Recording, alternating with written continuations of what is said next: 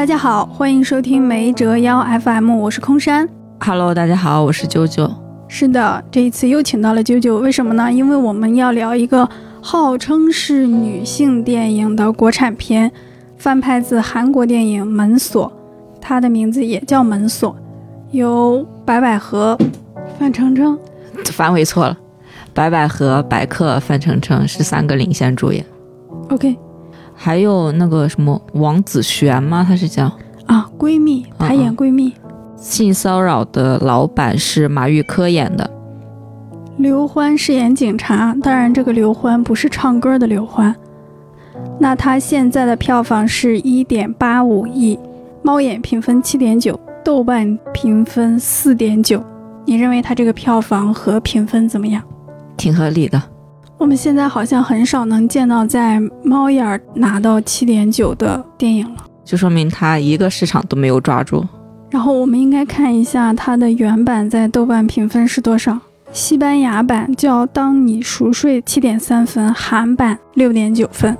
虽然我们看原版的时候，也就是韩版的时候，觉得还挺一般吧，但是看了国产版就觉得，哎呀，人家确实拍的还不错。是那个什么啊，工业的成熟度啊，拍类型片的经验都是有的。嗯，这个电影的导演叫别克，然后他之前拍过一部短片叫《拯救》，那是一个在国外拍的。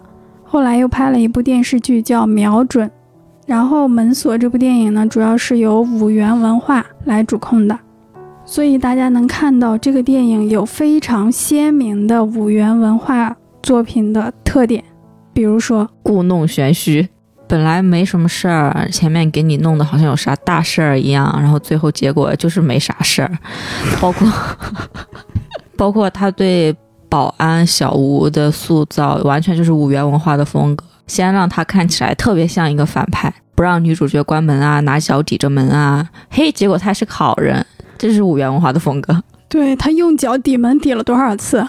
每一次，只要他有机会站在女主角的门前，他的脚必然要伸到那个门里面去，阻止女主角关门。就是毫无理由、毫无逻辑的一个行为。如果他最后发现他真的是保护那个女主角，他那个底门是在干啥？就对根本就说不通。然后我们这个播客会全程剧透两部门锁的剧情，如果大家还没有看过，而且介意剧透的话，请不要收听啦。好的，那我们先来聊一下电影之外的事情，就是作为一个女性，你有没有独居过？你在走夜路、坐电梯、睡觉、点外卖、接快递等等场景下，有没有为了自己的安全做过哪些措施？呃，和别人合租算独居吗？不算。你认识跟你合租的人吗？嗯，刚毕业的时候不认识，后来认识，那你第一次跟别人合租的时候感觉怎么样？感觉自由了吧？不用和室友住一个屋了。那你会有安全方面的顾虑吗？有，刚毕业的时候没有，但是最近一两年吧，可能会把那个外卖的称呼改成先生。哎，我也是，但是我改成这样是因为之前有一个合租的女室友，我们其实并不认识，但是她后来弄坏了我一个东西还是怎么样，他就是说想给我重新买一个，然后他告诉我，他把收件人填成了某先生，说这样安全一点。嗯，就是在收外卖、收快递，一个女性把自己称为某先生是非常非常普遍的一个事情。我不知道男性观众、男性听众是否会理解这一点。还有别的吗？每次住在家里都会反锁吧，把门。我之前很少反锁的，但是我看完这个韩版门锁之后，我就开始反锁了。然后我在北京有一年是自己住一个开间儿的，就是类似于居室吧。那时候我从来没有感觉到什么危险之类的，但是有一天晚上，有一个大概四五十岁的女性，她问我某某楼在哪，我告诉了她，就是那个楼跟我跟我的目的地不在同一个地方，然后他一直在我后面走，跟我进了同一个单元门，然后要坐同一个电梯，我就很害怕。对，然后还有一天，我早上醒来的时候，发现我的床边有一个被踩扁的烟头，但是我自己从来不抽烟。床边，对，我是很吓人吗？就是现在如果看了《门锁》这部电影，会觉得非常恐怖。但是当时我想了一下，应该就是我出去的时候脚底上踩上踩了这个烟头。然后我看完门锁，一个嗯最欣慰的事就是我的床是实底的，不是空心的。啊，我也好欣慰，我的床也是实底儿的，底下没有缝隙，不会藏一个人。有时候你回到家会怀疑屋里有别人吗？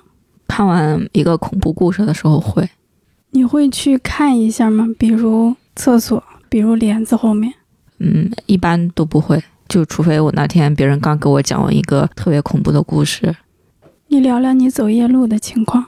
我就是经常走夜路的时候，听到后面如果有脚步声的话，我会先回头看一下，然后如果是位男士的话，我会加快脚步。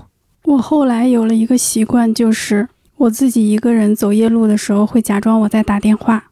这个事情第一次发生的时候是我在天津晚上去看《闯入者》那个电影，因为它的排片很少，所以看完已经两点多了。就是出来路上什么都没什么人了，我就拿着手机假装我在打电话。就虽然说起来很可笑，但我认为这好像是很多人会选择的一种自我保护的方式吧。嗯，然后晚上如果打滴滴或者是出租车的话，会把截图或者是车牌号发给朋友。对我之前有两个朋友把我设为了滴滴那种类似紧急联系人吧。比如晚上十点还是几点之后，他们打车，我的手机都会收到短信。但是在这个功能推出以前，我们很多时候是记住那个车牌号，然后或者上车的时候告诉朋友。我不知道男性是否会这样做。我认为大部分的女性，可能从全世界范围来说，大部分的女性都被锻炼出了很好的安全意识，但是。每年仍然有那么那么多的惨案发生，针对女性的暴力、性暴力。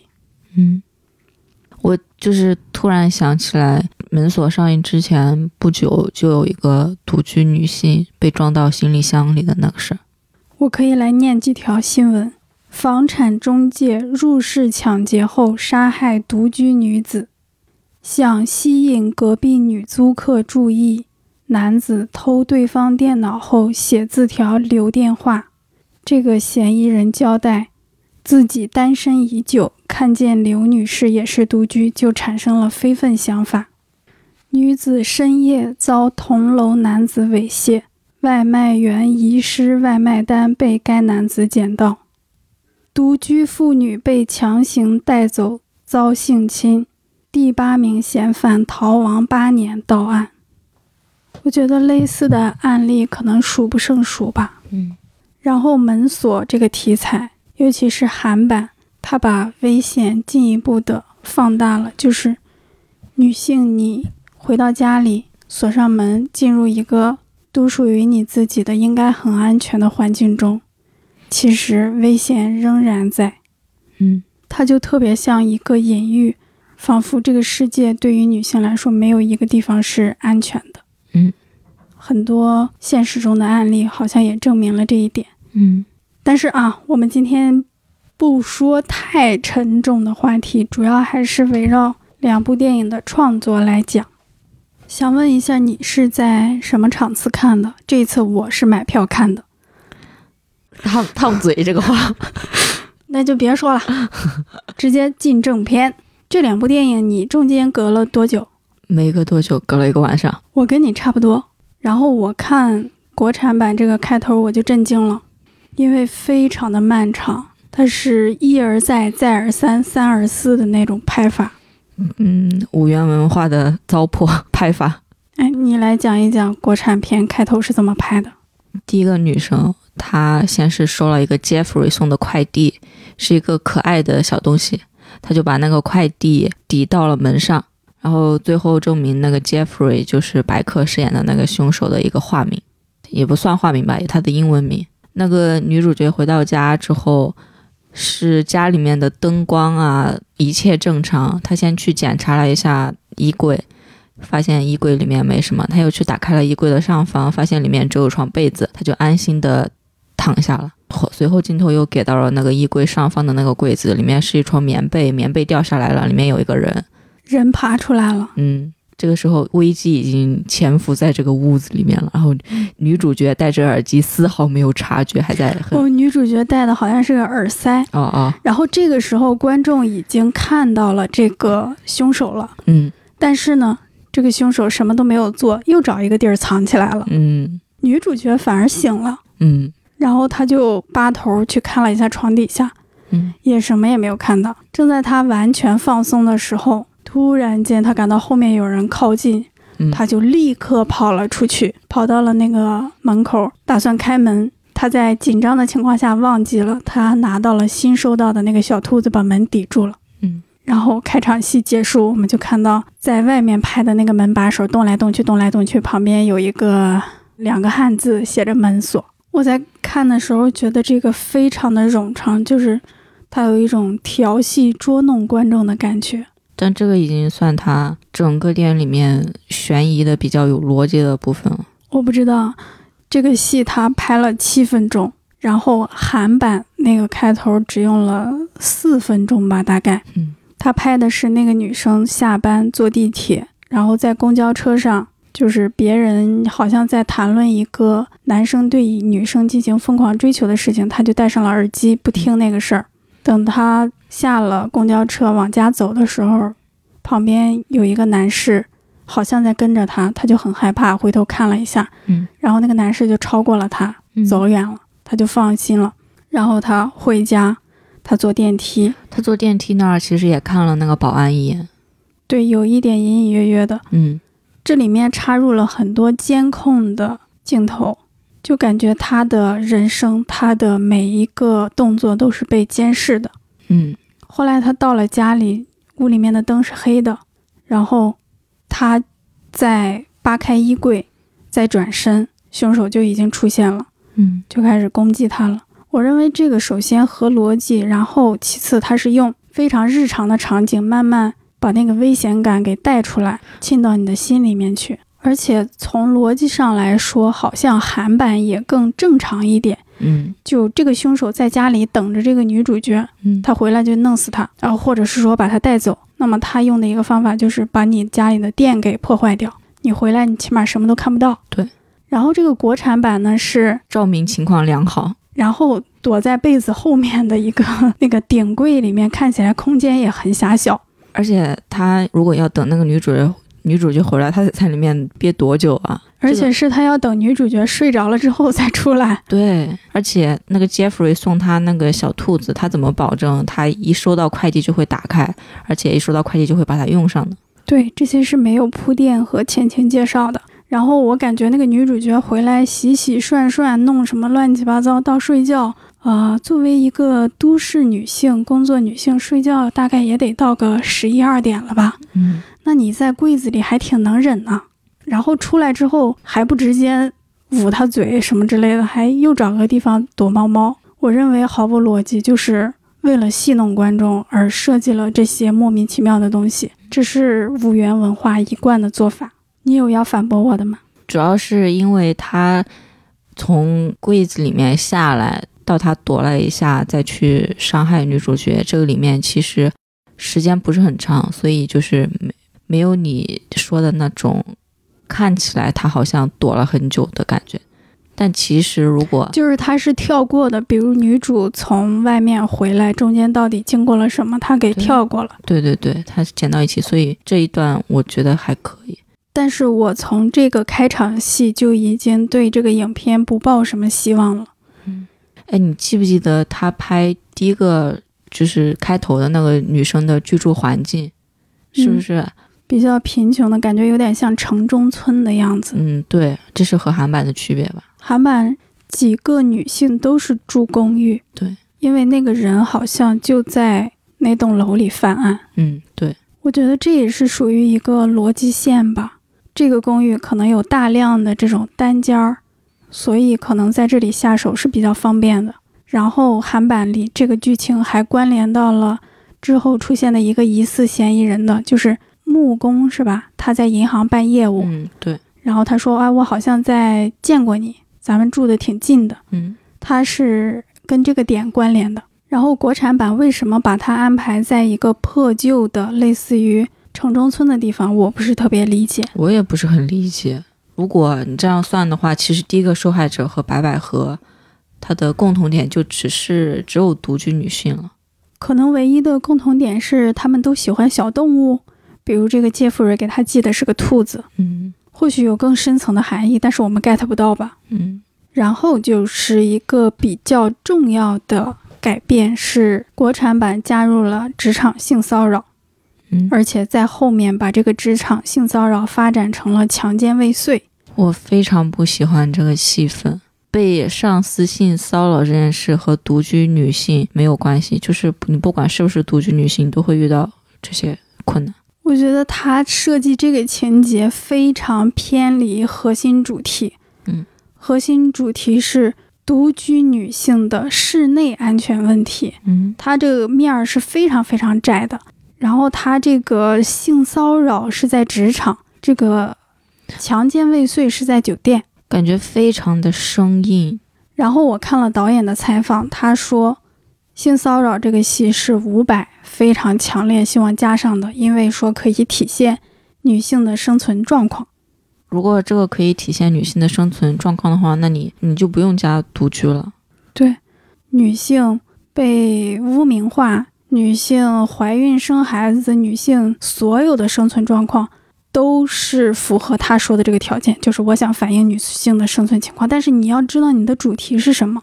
对，是门锁，是你自己也说你要拍独居女性。然后他还加了一个父母逼婚的那个，虽然那个只是通过台词和微信对话简单呈现了一下，但我觉得他跟这个主题也偏离的比较远。导演，嗯，我我不说导演嘛，就说主创就是想塑造一种女性在整个社会上都是呃腹背受敌的状态吧。里面所有的男性角色都是坏的，可能除了小吴那个角色有点莫名其妙之外，也搞不清楚他到底是好还是坏。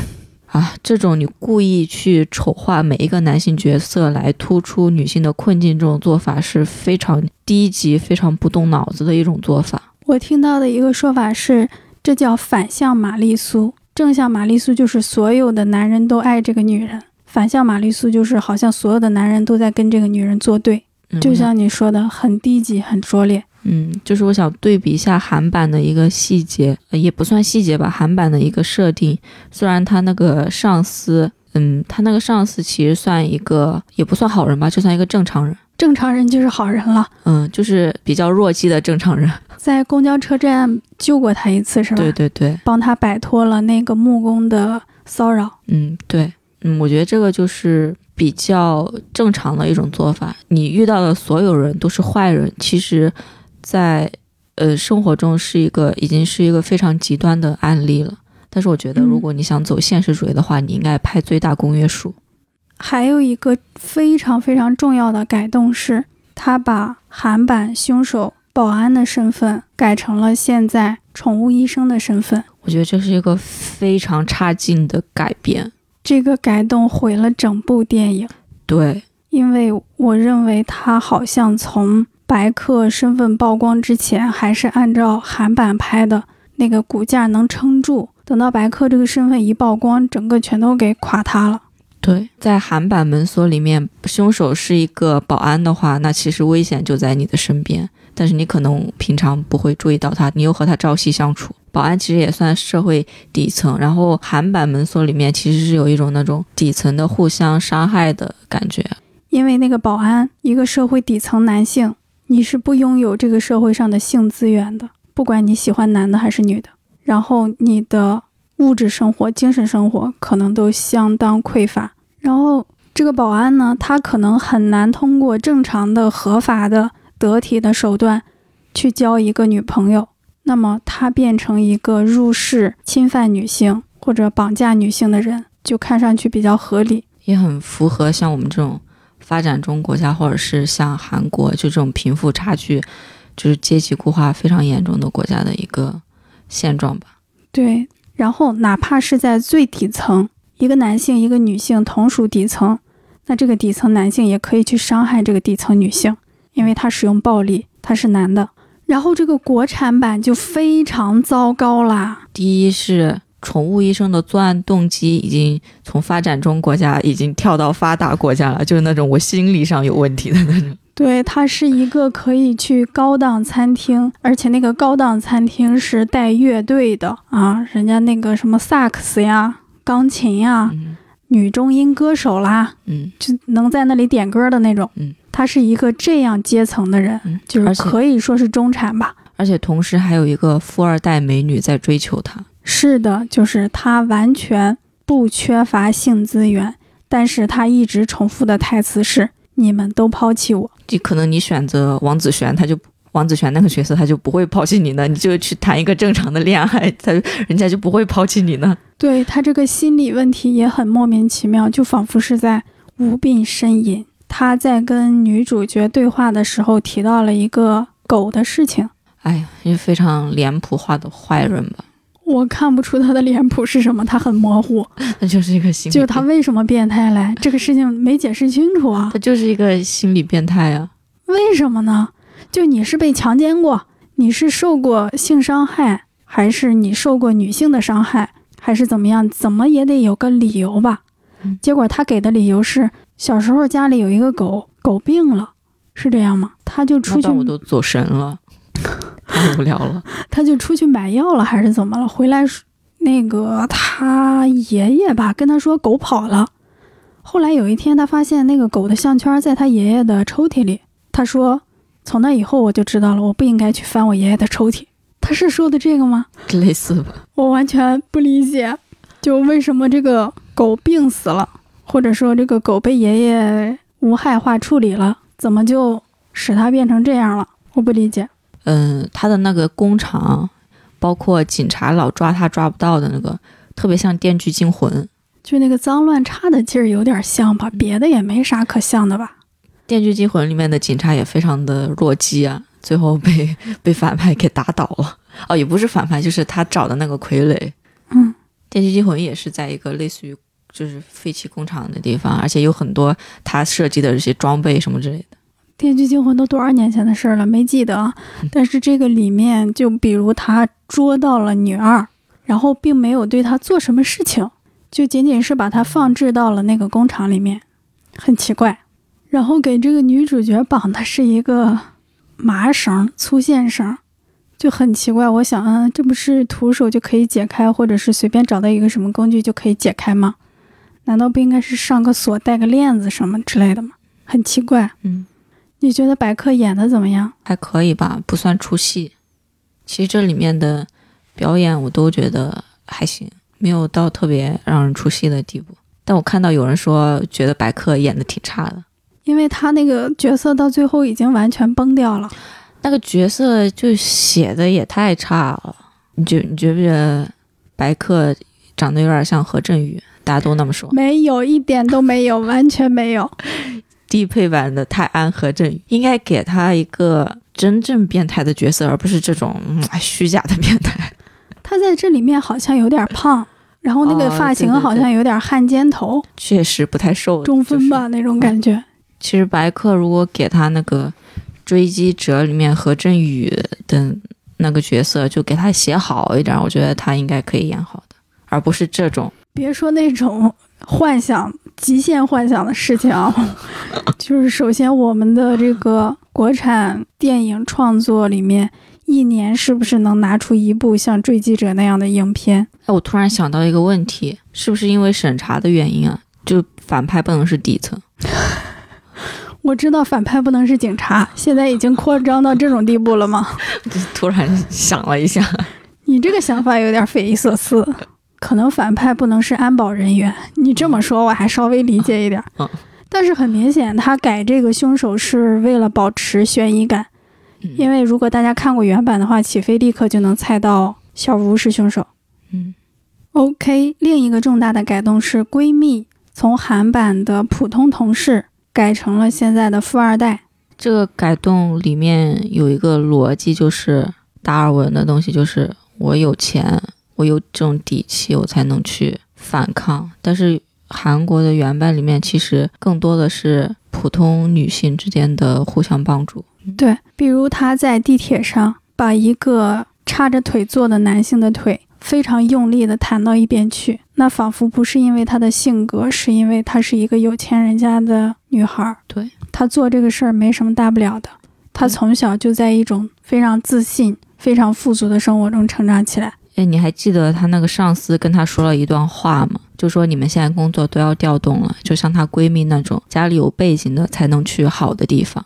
虽然电影里面就是是用反派呈现那个上司的角色，就感觉他说的一切话都是出自一个反派之手，是我们要反对的东西。但其实这个电影里面有一层逻辑，其实是在支持这个上司说的这段话。对这个电影，它有一点点媚俗的感觉。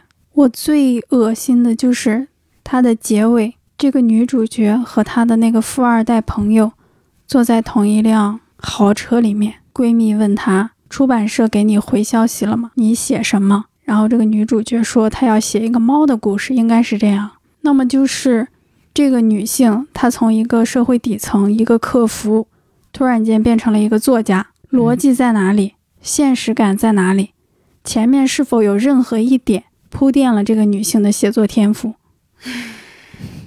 气死我了！我认为这就是赤裸裸的消费女性，嗯，完全看不出对女性的尊重，对现实的尊重。这其实是一个爽文结局。对，感觉他在慕强，嗯，感觉他在认可有钱有地位，你才能怎样怎样，你或许才能保证你的安全。但是原版的结尾是女主角再一次搬家，她又一次看了一下床底，虽然空无一物，但是镜头是从床底慢慢慢慢拉远，她好像暗示着这个危险可能永恒存在。嗯，我认为这个是现实的。靠，你突然间从一个客服接电话被人骂的人变成了一个作家，我认为这不是现实。当然不是说客服人员不能成为作家，而是说你这个电影拍的是很垃圾的、很廉价的，在那里莫名其妙喊口号。比如说女主角她挥舞着棍子打白客的时候说：“你以为你对我使用暴力，我就怕你了吗？你以为我怕了你吗？”这是非常书面的，就是写出来的，根本就不是那个状态下的人物会说的话，特别尴尬。出现“使用暴力”这四个字，真的很匪夷所思。你哪怕换成“你打我呢”，都会好很多啊。对，为什么一个普通女性在那种紧急的场合，可能只剩应激反应的场合里面，会突然发出女性宣言？就那里完完全全、彻彻底底是，哎，我们要消费女性话题了啊！看着啊，来了啊！来一个金句，对，什么玩意儿？你有一点点尊重观众智商吗？无论是男性观众还是女性观众，然后他在念那句台词的时候，还不停闪回各种各样的男性对他的欺辱。嗯，哎，我真是够了。然后白客说什么？你看你现在还像个女人吗？我靠！为什么在这么紧张的时刻，你们展开了一个性别 battle？是，我只能说两个字儿：有病。不光男主角有病，这个女主角也有病。嗯，就基本上可以判定全员有病。对，而且就这么生硬、尴尬、让人出戏的一个台词，就这个演员在说的时候没有发现吗？就是有人听，就大家在现场看的时候，看成片的时候都没有发现这个很尴尬吗？白姐在行业里也有点地位，有点话语权吧？对啊，怎么能容忍？你自己也是一个身为女性的人啊，你也受过网络暴力，受过污名化，你怎么就能允许接受这样的事情？难道是为了付出就必须要喊一下口号、举一下大旗吗？嗯，太可笑了。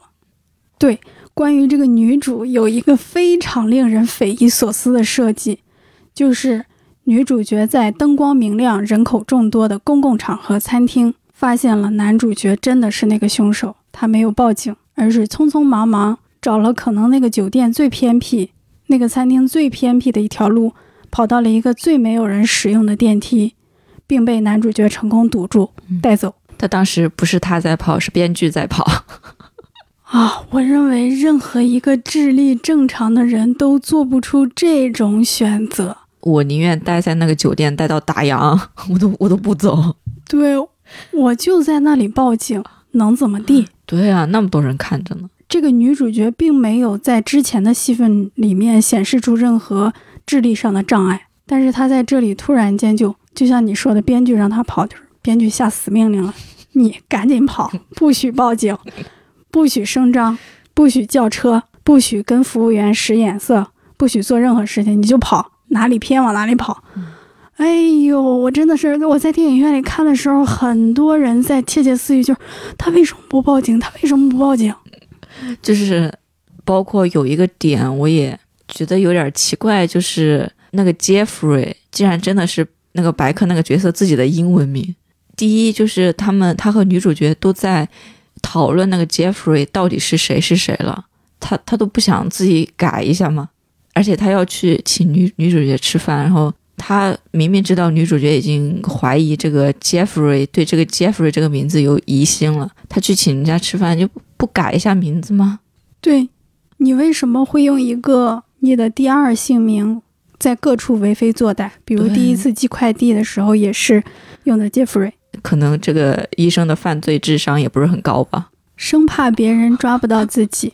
是。然后呢？别人还真老抓不到他，这岂非是对我公安干警赤裸裸的侮辱？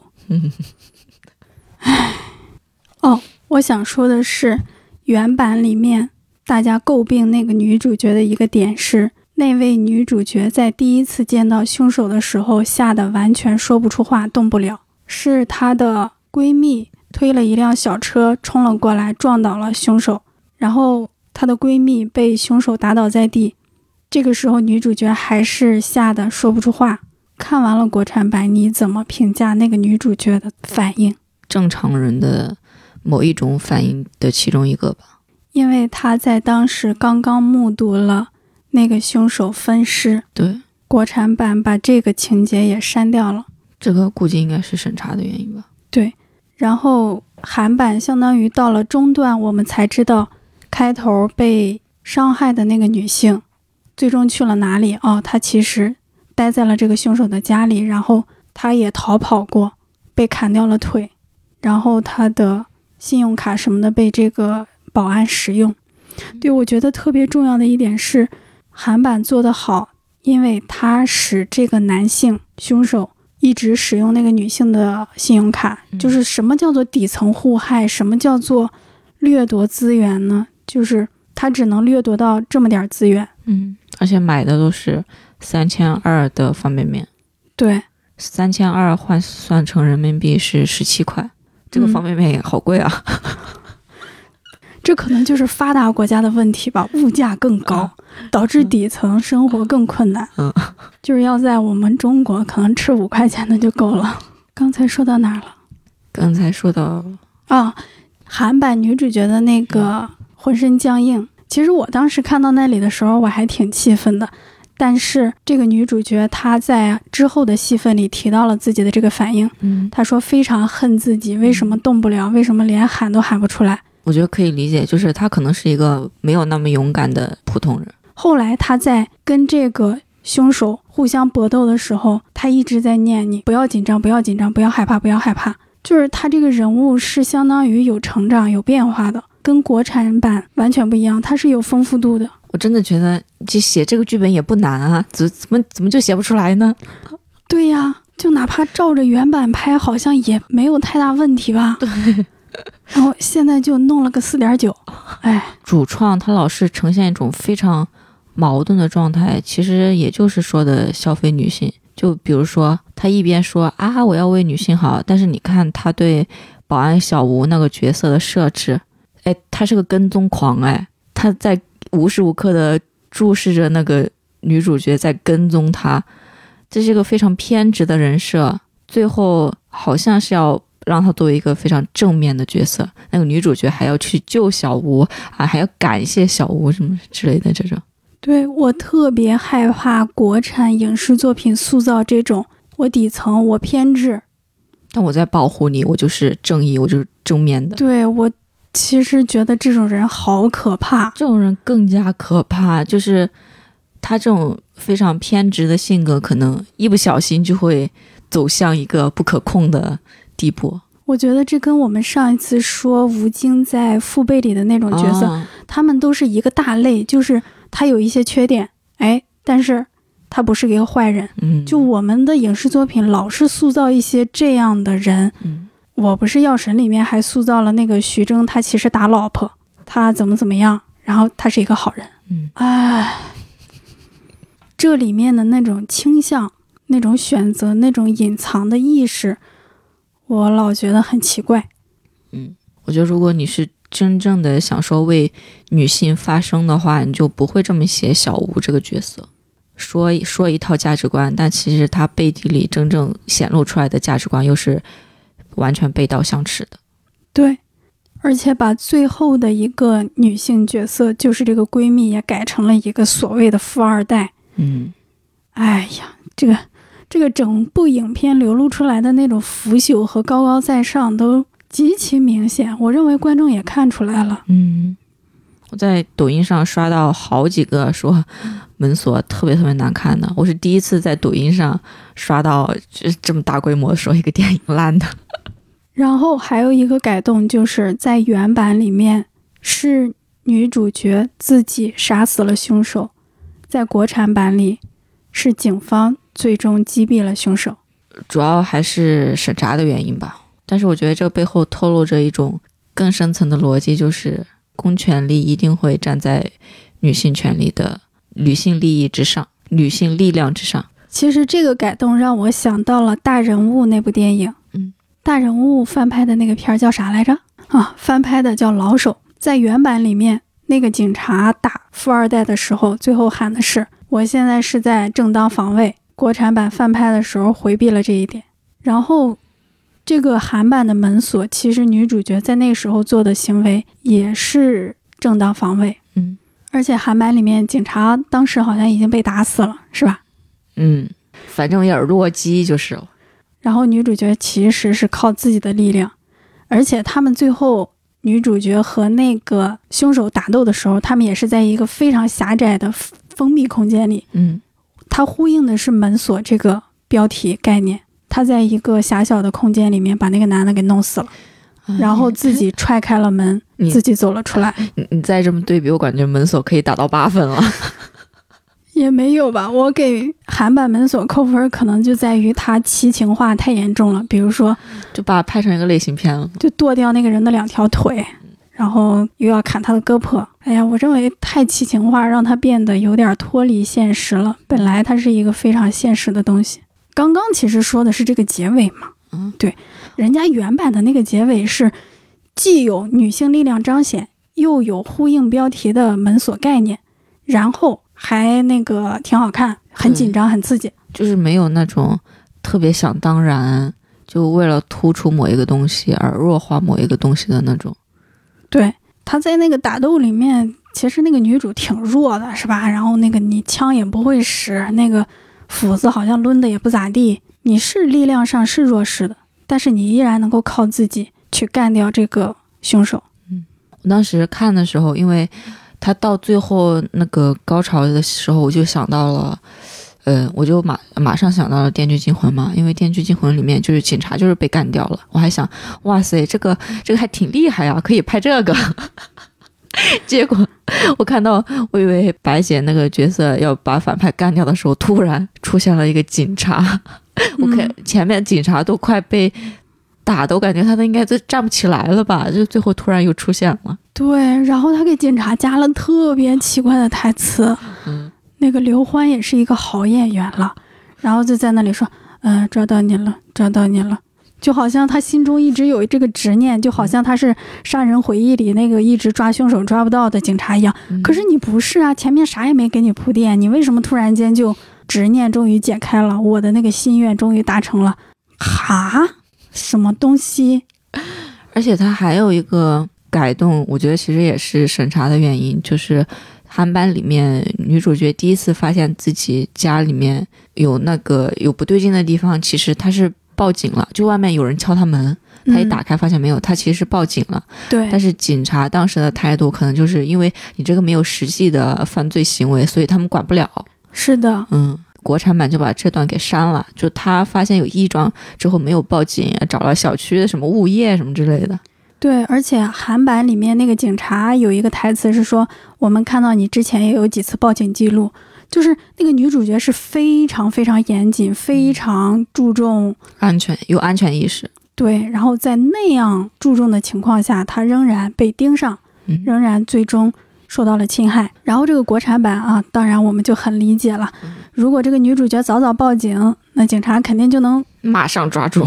对我人民警察之神勇，还能让那个凶手逍遥法外，继续伤害下一个女性？不可能。然后这就导致这个女主角变得非常弱智，就她在何种情况下好像都不会报警。嗯，比如她洗澡的时候听到门响，她就裹着浴巾出来，然后看到有人要开她的门，她不去找手机预备着打电话报警，而是拿起个东西来准备要砸开门的那个人。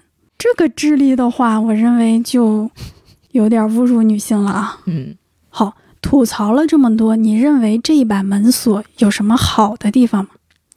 好的地方大概就是演员没有特别出戏的吧，差差不多。就是真找不出来哈。我说一个好的地方吧，嗯，它有一些镜头运用，比如它会稍微仰视，然后非常贴近主角的脸，让他的脸有一点变形，拍那种大特写，对氛围塑造是有帮助的。但是整个电影故弄玄虚的地方太多了，比如说那个白姐突然间看到对门有个人在盯着他们，后来在闺蜜的协助下去了他们家。我的天呐，这个就是五元文化的，就是这种糟粕思想，已经影从国产剧蔓延到国产电影了。就是他去那个家里面，就布满红光，就特别像双瞳那种感觉，你知道吗？对，就灵异起来了。对，然后结果还没啥事儿，啥玩意儿？这是朋友们，什么叫故弄玄虚？故弄玄虚这个汉语成语是什么意思？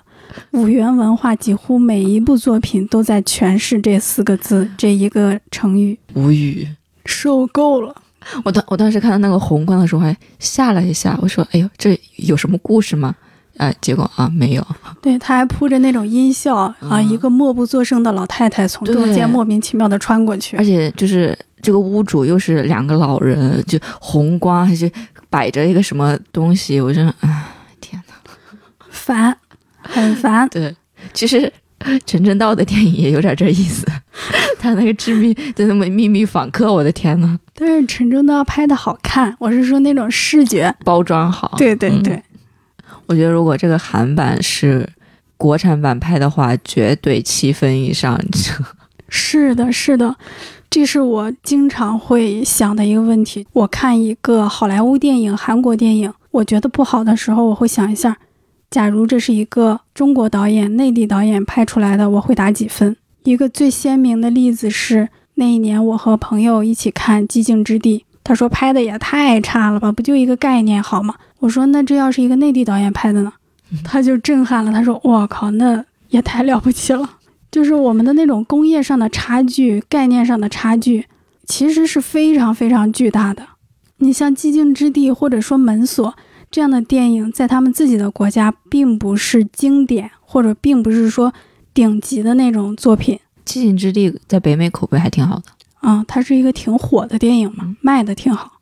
然后呢，我们在翻拍的时候，哎，就是你应该是踩着人家肩膀吧，哎，结果你还出溜下去了。嗯，好，你认为最近几年中国改编韩国的电影有哪几部是比较好的？我我印象中没有好的，或者你可以提名几部我看看好不好？哎我知道我说出来可能很多人不会信服。不会是大人物吧？对，啊、那我没看过。首先在逻辑上是绝对绝对比老手更好的，它的缺点可能就是过于闹剧化了，就有些喜剧的部分拍的太夸张。但是我认为它的本土化做的特别好。然后特别巧的是，好像大人物就是五元文化制作的。也是会拍好东西的。然后大人物的导演正好就是伍佰，他是不是不想让新人导演出头？很奇怪。而且当时我还写了一篇非常充分的关于他本土化改编有哪些点是做得好的，是落地的。可能那时候还稍微严谨一些吧，现在就比较疯魔了，魔怔了，就故弄玄虚这四个字儿深入骨髓了。OK，哎，那你刚刚提到的那个五个扑水的少年，你觉得拍的怎么样？拍的还可以，但是我觉得也没有超越日版吧。那个应该已经是翻拍里面成色比较不错的了。嗯，就翻拍的不尬，而且本土化做的也还行吧。除了好像真的没见过哪个高中有花滑这种东西，对对对，拍的有，别的还行。嗯，对。哎，那你觉得那个重返二十岁陈正陈正道的那版拍的咋样？好巧，我没有看过《重返二十岁》。说到这儿，我突然间想起上一次在中国内地电影院看到韩国电影，好像还是《明良海战》。《明亮海战》上映了，对，在我大学的时候，不是说是暗杀吗？全智贤的。《暗杀》上映了。嗯，哦，那难道就是一部《明亮海战》，一部《暗杀》，这些年就没了是吗？没了。可能艺术院线会有一点吧，影展。呃我看韩国电影振兴委员会经常会在大使馆做一些放映。嗯，我之前采访一个导演的时候，他说，为什么韩国电影那么强？你就仅仅看韩国电影振兴委员会那个公号，你就知道。他说，一个别的国家的搞这个电影的振兴委员会，他在一个异国使用异国的语言来推荐自己国家的电影，那么不遗余力向这个国家的人民分享他们国家电影制作、拍摄、获奖、在全球放映的情况。他说，这样一个国家，它的电影事业怎么可能不发达？而且现在已经有成果了吗，文化输出的成果。对，尤其是现在跟网飞合作之后，像《鱿鱼游戏》，大家可能认为它很烂很差，那么还是同一句话，如果《鱿鱼游戏》是一个国内导演拍出来的呢？马上八分以上，我们强了，厉害了。这中间就是有工业差距，就是有创作差距。就为什么国产版会有那些改动、那种审查的，我们就更不用说了。当然，我们刚刚的那个话题是希望能够在内地院线、内地商业院线中再次看到韩国电影，优秀的韩国电影。其实还其实还挺想在大荧幕上看一下《寄生虫》的。对啊，《寄生虫》现在已经成为了中国新一代青年导演模仿和学习的对象了。是的，就是好像《杀人回忆》影响了好几波中国青年导演，然后影响完了，又来了部《寄生虫》，又给续上了。是，我今年听创投的时候，就有一个青年导演说，他的这部电影票房超过《药神》，然后那个艺术成就超过《寄生虫》，奖项超过谁谁谁。你露出了痛苦的表情。我主要是我觉得《寄生虫》的艺艺术成就没有到需要他那么大费周章去超越的程度。哦，那么还是那句话，如果《寄生虫》是一个国内导演拍的，十分。Down the tracks came a hobo hiking, and he said, Boys, I'm not turning.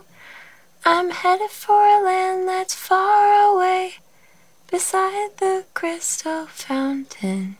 Oh, come with me, go and see the big rock candy mountain.